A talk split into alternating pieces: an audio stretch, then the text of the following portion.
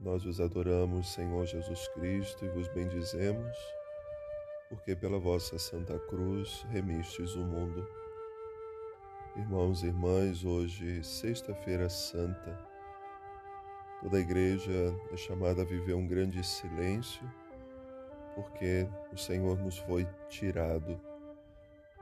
Ontem, depois que celebramos a ceia do Senhor, a memória do lava-pés, vivemos com Ele essa grande dor de ser traído e vendido por algumas moedas, e a partir daquele momento ser levado à prisão, onde hoje ainda se encontra, até que celebremos mais uma vez a sua morte.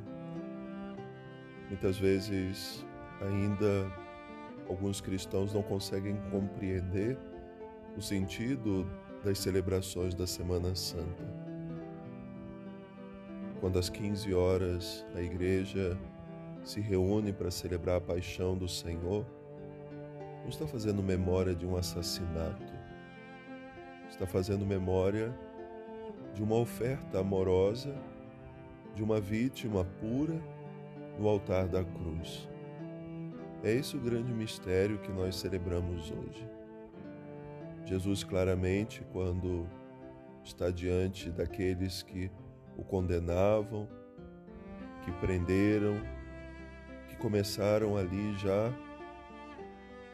a açoitá-lo com palavras e com chicotes, ele afirma: Ninguém tira a minha vida eu a dou livremente.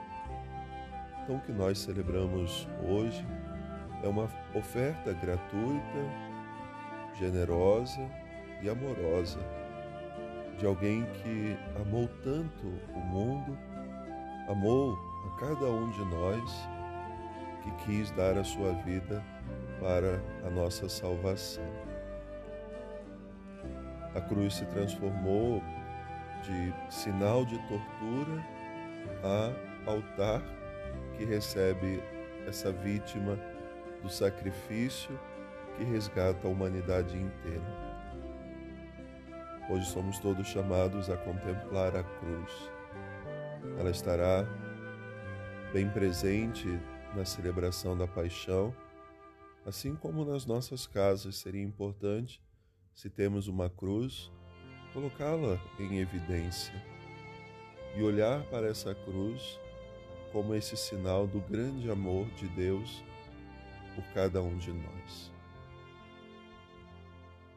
A teologia nos ensina a olhar para a cruz como uma árvore, assim como lá no paraíso, por um homem que come o fruto de uma árvore, traz ao mundo, traz à humanidade, traz a mim e a você o pecado, por essa árvore, a árvore da cruz, por aquele fruto que ali está, que é o próprio Jesus, vem a nós, a todos nós, a salvação.